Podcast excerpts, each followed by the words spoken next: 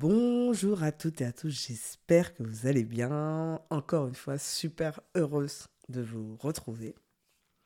Alors, je pense que c'est mon sujet de prédilection. On va parler du leadership. Ça fait un moment que j'en ai pas parlé euh, sur le podcast. Donc euh, là, je me suis dit, j'ai envie de, parler un peu de leadership. Euh, et particulièrement, je vais donner quatre clés pour devenir une leaduse parce que j'ai décidé d'inventer ce mot. En fait, je fais ce que je veux, donc j'ai décidé de dire leader, leaduse. Voilà. Donc, euh, je sais pas, en plus, ça me sonnait bien, donc j'aimais bien. Donc, je me suis dit, une leaduse, j'ai jamais vu c'est écrit ce mot. Mais dites-moi peut-être que, dites-moi peut-être que ça existe en fait. Donc, dites-moi si vous l'avez déjà vu ce mot-là. Mais moi, j'ai décidé euh, de. Je pense que vous allez comprendre quand même. Bah, quand vous avez vu le titre, vous avez compris de quoi j'allais parler. Donc, l'idée, c'est vraiment de savoir quelles sont les quatre clés euh, que j'ai pour être une leaduse.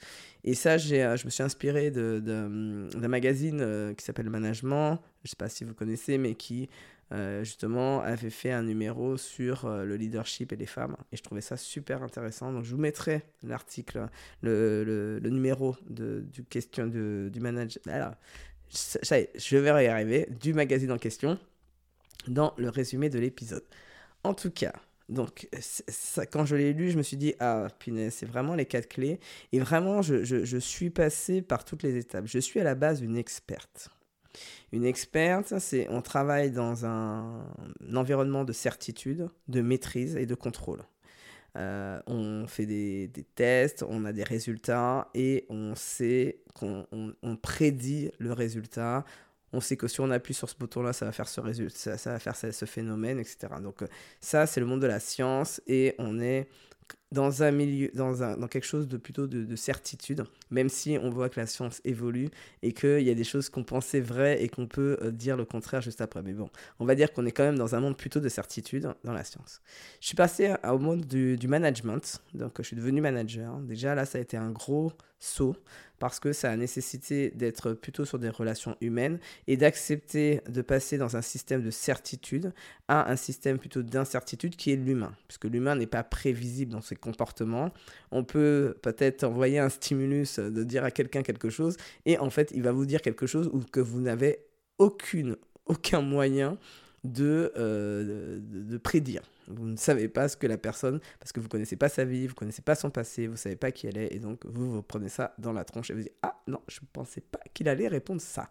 Donc ça, c'est plutôt. Et là, on voit un peu euh, déjà un, premier niveau de complexité dans tout ce qui est relations humaines. Et donc le management, ça nécessite de développer des soft skills, donc des compétences comportementales, au niveau de la relation. Donc ça, j'ai envie de dire, c'est le premier niveau qui n'était pas tellement présent encore il y a quelques années, mais qui devient essentiel aujourd'hui. Euh, un manager ne peut plus être simplement un donneur d'ordre, quelqu'un qui dit les directives et qui dit aux collaborateurs ce qu'ils veulent faire, puisque les jeunes n'en veulent plus. Euh, et puis même les plus anciens comme moi n'en veulent plus non plus, à ce propos. Et euh, en tout cas, c'est vraiment dans le, fait de sens. Puis la Covid a accéléré énormément les choses. En tout cas, on ne veut plus de ce, ce, management descendant. On veut quelque chose de plutôt collaboratif, coopératif, avec euh, la, la, relation au cœur du système.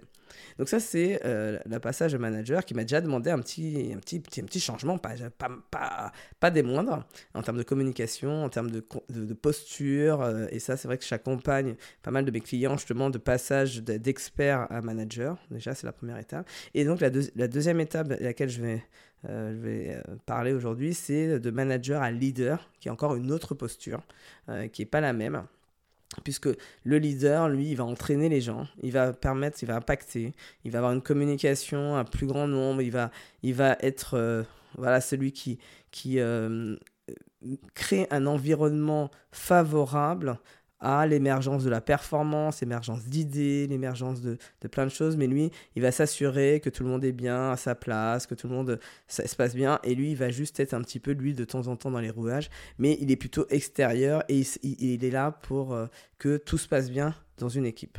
Donc là, c'est vraiment une posture encore différente. Donc là, ça nécessite de lâcher le contrôle, ça nécessite de lâcher un certain nombre de choses. Donc quand vous passez de euh, l'expert à leader, vous voyez bien que ça demande de lâcher pas mal de choses, surtout, principalement pour moi, le contrôle. Et donc, euh, quand, quand je, repense justement donc, à ce cheminement que j'ai pu faire, donc le leadership, j'ai vraiment plutôt développé euh, après être parti d'entreprise d'ailleurs. Euh, j'avais quelques compétences que j'avais développées, mais j'ai vraiment accéléré euh, avec ma présence sur les réseaux sociaux de d'avoir des messages impactants, d'essayer de, d'acculturer les gens sur certains sujets, etc. Donc ça m'a demandé encore de lâcher prise, euh, d'apprendre à lâcher prise et puis euh, le, travail sur le regard des autres, euh, mon ouverture, de la, capacité à parler de moi a été une grosse étape en tout cas pour passer sur justement devenir une leaduse. Et donc je me suis dit, je vais trouver les quatre clés que j'ai envie de partager avec vous qui peuvent vous aider, vous, maintenant à votre tour, à développer cette posture de leader. La première clé qui est pour moi essentielle et qui a été je pense au démarrage d'ailleurs, euh, quand je suis passé d'expert à, manager, c'est euh, qui, qui, a accéléré après, c'est bannir le pessimisme et embrasser complètement l'optimisme. Et ça, c'est clé, c'est-à-dire que vraiment avoir cette croyance que euh, les choses, c'est être bien conscient de ce qui se passe autour de nous. Je vois bien tous les malheurs du monde, je vois bien, mais je reste optimiste que les choses peuvent changer. Et ça, c'est vrai dans le monde, mais c'est surtout vrai dans notre environnement. De se dire, ok, il y a des jours avec, il y a des jours sans, demain ça va être un jour avec. Et quoi qu'il arrive, ça va s'améliorer, ça va être mieux demain. Donc ça, c'est vraiment bannir le pessimisme et embrasser l'optimisme. La deuxième clé, c'est développer votre écoute active et votre empathie. Vous ne pourrez jamais devenir un vrai leader vraie leaduse si vous ne développez pas votre écoute active. L'écoute active et l'empathie, j'en parle beaucoup dans l'intelligence émotionnelle, dans cette capacité de savoir mettre des silences, de ne pas euh, intervenir, de ne pas chercher une réponse quand la personne vous parle, mais plutôt d'essayer de comprendre, de savoir quel est son besoin et essayer de se connecter à ses propres besoins pour essayer de trouver une solution gagnant-gagnant.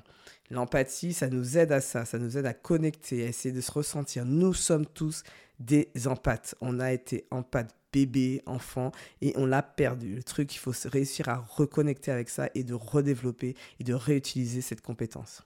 La troisième clé, c'est de sortir du cadre et créer une vie qui me ressemble. Ça, c'est le plus difficile la vie, plus vous êtes au bon endroit, plus vous êtes dans quelque chose qui vous anime, qui vous correspond, et plus vous serez inspirant, plus vous allez incarner ce que vos messages, ce que vous dites, et vous aurez de la cohérence. Mais ça nécessite parfois de sortir du cadre parce qu'en fait, on nous a un peu moulé pendant euh, plusieurs années entre l'école et les entreprises euh, qui essayent quand même de nous dire comment faire, euh, la société en elle-même, et donc ça nous demande de, se remettre en question, de se reposer des questions. Est-ce que je veux de ce cadre-là? Est-ce que c'est ce que je veux pour ma vie?